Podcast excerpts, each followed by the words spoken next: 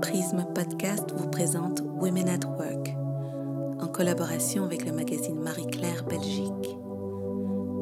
Women at Work est un guide de survie pour les femmes dans le milieu professionnel. Pour vous, nous sommes partis à la rencontre de trois femmes, trois parcours différents, trois histoires passionnantes, trois femmes inspirantes. Dans cet épisode, c'est Isabelle Arpin qui se livre à notre micro. Nous avons parlé de son enfance à la campagne, de comment elle est tombée dans le monde de la gastronomie et elle nous a fait part de précieux conseils pour être une personne épanouie. Bonne écoute. J'ai grandi dans un environnement euh, loin de la ville, sain, tu vois, comme un petit poulet élevé au plein air et au grain, tu vois, sainement, euh, dans une famille, euh, voilà, unie, aimante, où tout se passait bien. Avec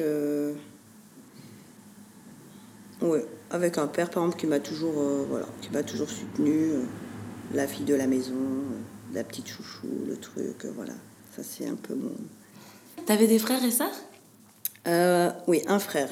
Chez moi, on est tous adoptés, donc j'avais un frère à la base et puis on en a récupéré un autre petit plus tard. Et donc c'était un environnement, tu dis ton père, tu étais, la chouchoute. Est-ce que tu avais l'impression que tu étais favorisée parce que tu étais une fille ou c'est juste ta personnalité Ou c'était la fille à papa quand même? Je crois que j'étais un peu la fille à papa, carrément. c'était un peu euh, genre qui passe tous les caprices et tout ce qui se passait, euh, contrairement à maman qui, euh, qui, elle, était un peu plus sévère. Mais lui, je pouvais tout faire. Et tu as grandi donc, à la campagne, quoi? Ouais, carrément. c'était super, je faisais de l'équitation. c'était ma grande passion à l'époque, c'était pas la cuisine. Et voilà, non, tout bien. Moi, j'ai enfin, moi, eu une jeunesse super sympa. Euh, contrairement à d'autres, moi, je ne m'en plains pas. J'y retournerai volontiers. et je ne changerai, je pense, rien du tout. Euh, non, non. J'étais un peu euh, une enfant, voilà, choyée, près de Lille. Ensuite, on est parti encore plus au nord. Et quel genre de petite fille tu étais? Insupportable. je faisais toujours le pitre. J'étais... voilà, J'étais un peu le garçon manqué de la récré. Euh, je protégeais les plus faibles. Et en même temps, je faisais l'andouille tout le temps. Voilà. Je travaillais plutôt pas trop mal, donc c'était ce qui me sauvait, mais. Euh, Ça laissait passer parce que les notes étaient bien. J'étais un peu indisciplinée quand même. Hein. J'ai un peu de mal avec les, les règles, les protocoles. Les... Ça s'est bien amélioré, hein, mais à l'époque c'était compliqué. Moi j'ai quand même supporté la pension. Hein. Voilà. Ah, t'es en pension? Ouais. Combien de temps Combien d'années Quatre. À la fin de Non, quand j'avais 10 euh, ans, 11 ans. Jusqu'à oui. toute l'époque du collège en France, en fait. D'accord. Et ça, c'était un... Parce que c'est quand même assez différent comme... Oh, j'ai adoré, moi. Ah, ah ouais, non, non, j'ai adoré. Bah, c'est cette vie euh, avec les autres. Euh, enfin, c'était, c'était plutôt sympa comme expérience. Moi, j'en garde un bon souvenir. C'était pas du tout une punition d'aller en pension, c'était vraiment top. Une, liberté par rapport aux parents bah, Une liberté par rapport aux parents, puis on a l'impression d'être toujours... Euh, oui, on est entouré de gens de son âge. Euh, mm. Moi, j'étais bien. Ça m'a bien plu. Puis on faisait beaucoup de bêtises, hein. c'était top. Et tu avais plus d'amis filles, garçons, égaux euh? À l'époque, oui, un peu la même chose. Filles, garçons. Je dirais même, même plus garçons, en fait. Et donc après, tu as eu ton bac, mm. et ensuite tu as fait... Ensuite, j'ai fait un an de prépa de droit à Dunkerque.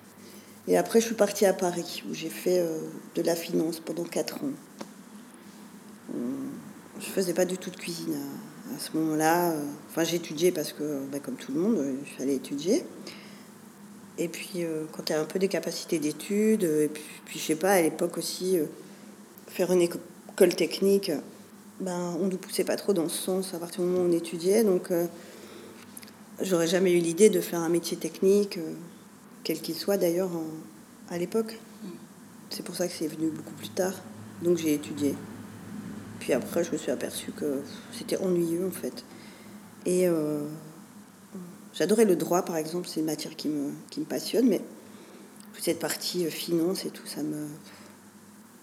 Je me suis dit, s'il faut faire ça les 40 prochaines années, euh, ça va pas coller. c'est pas pour moi. C'est passionnant de jongler avec les chiffres, hein, probablement, mais voilà. C'est limité euh, toi. D'un point de vue créatif, euh, c'était pas, ça ne correspondait pas vraiment. Parce que tu étais une personne déjà créative. J'étais hyper extravertie, créative, j'aimais bien dessiner. Bien... Donc, ouais, ça m'a paru compliqué. Quand j'ai fait deux ou trois stages et je me suis dit, euh, dans des bons, je me suis dit, euh, ça va être compliqué quand même. À Paris, ça Cet environnement, ouais. et donc, diplôme en poche Ou t'as ouais. fini, bah, J'ai fait quatre. Ouais. Bac plus quatre, maîtrise. Et puis après, euh, donc les trois années de stage que j'aurais dû faire, parce que c'était un peu comme l'avocature, comme, comme je voulais faire expertise comptable, commissaire au compte. Euh, il faut refaire trois ans de stage puis repasser un examen. Et c'est ça que j'ai pas fait en fait. Là, je suis. Euh,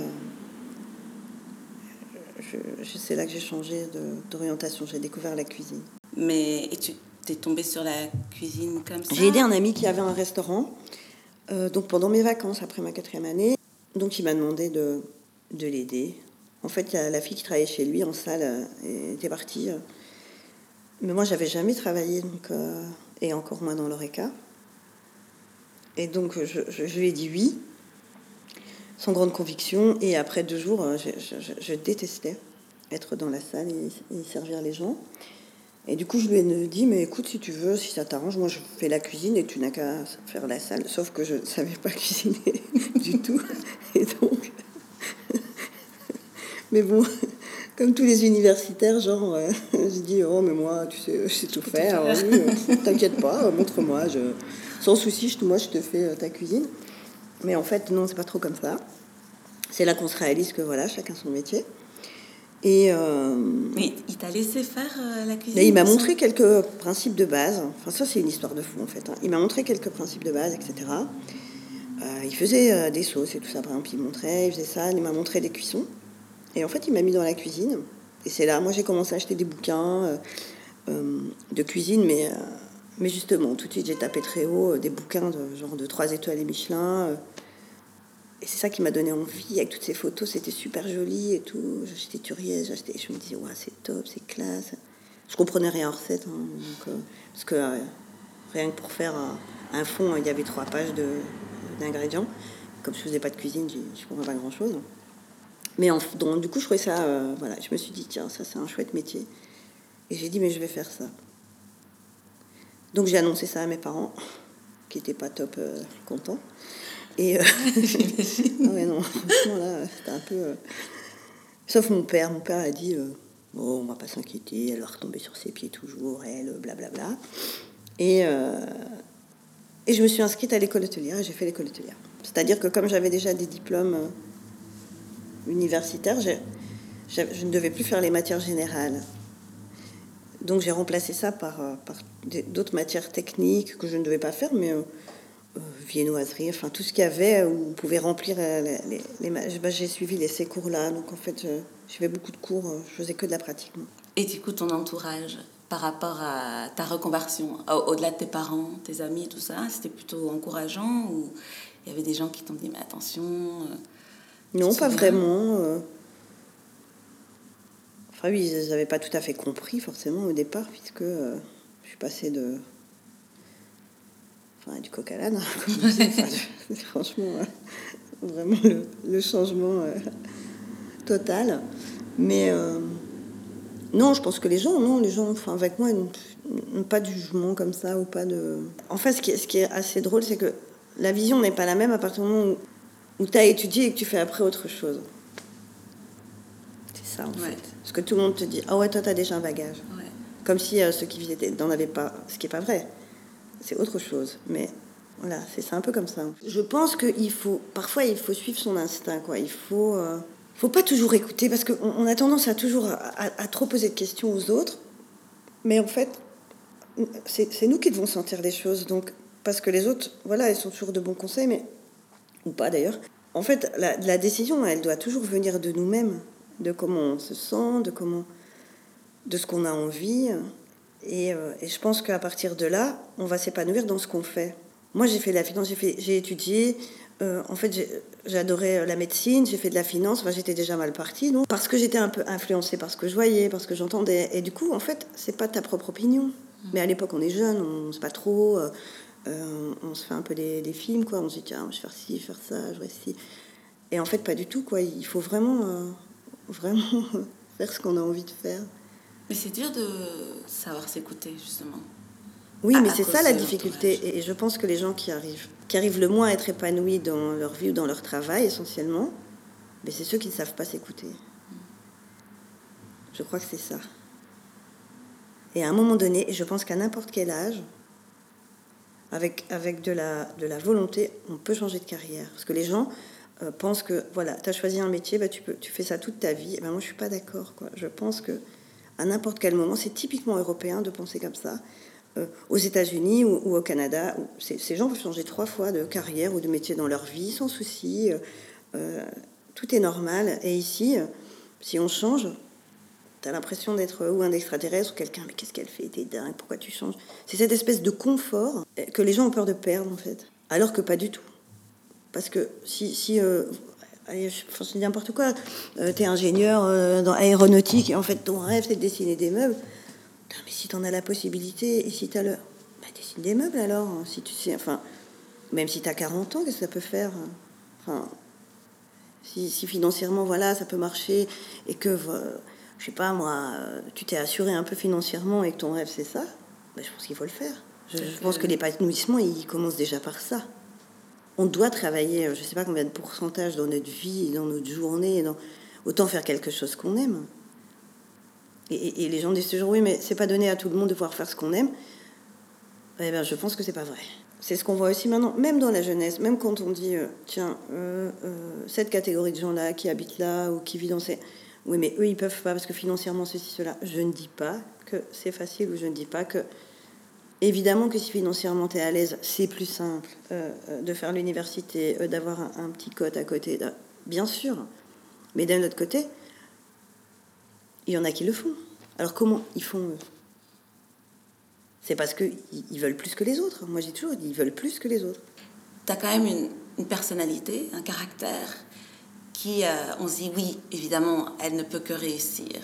Et je me demandais si une personne timide, un peu plus introvertie, euh, moins euh, confiante, etc., pouvait quand même y arriver.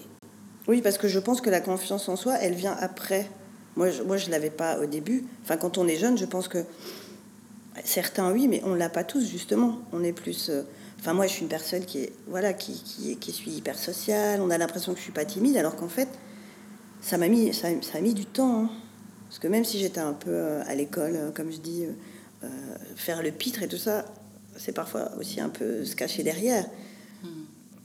pour essayer de, de, voilà, de, prendre sa place. Mais, mais c'est pas, c'est, pas évident. Donc, cette confiance en soi et tout ça, on l'a pas quand on l'a en plus, et, et, on la perd aussi de temps en temps, je crois on l'a pas toujours, on l'a pas, ça vient pas comme ça, ça vient. Euh, voilà, on, fait les choses et c'est petit à petit qu'on attrape cette confiance. C'est les gens autour de nous qui, nous la donnent aussi et qui nous aident à, l'avoir. Et, euh, et ça se travaille. Hein. Je pense que ça se travaille. Quand on est humain, je crois qu'on a toujours des doutes. Donc après, il faut prendre les doutes, taper dessus et dire mais non, allez, comment, vas-y. Euh. Je crois pas qu'il faut me regarder en disant mais elle a la confiance en elle. Non, il faut, il faut aller de l'avant, c'est ça. Et c'est ça qui donne l'impression, même si on, qu'on ou pas, d'avoir cette confiance. Et quand les gens autour de nous, comme les équipes ou n'importe quoi, ont confiance en toi, ils vont te suivre aveuglément. C'est comme ça qu'on peut arriver à faire des choses avec des équipes euh, qui ne sont pas forcément prêts ou qui sont pas. Il euh, faut les motiver et, euh, ils, doivent, ils, doivent, avoir confiance. On ne peut pas hésiter nous-mêmes si on doit faire fonctionner des gens avec nous. Après, ça fait effet boule de neige. Ça fait effet boule de neige. Un tout grand merci à Isabelle Arpin de s'être confiée à nous et pour tous ses bons conseils. Ne manquez pas les deux autres épisodes de cette série avec Cécile Béchet et Sophie Elsmortel. Women at Work est une collaboration Marie-Claire Belgique et Prism. Retrouvez les autres podcasts Prism sur notre site www.monprism.com. C'est M-O-N-P-R-Y-S-M. Et n'oubliez pas de vous abonner au magazine Marie-Claire. Prisme Podcast fait par nous pour vous.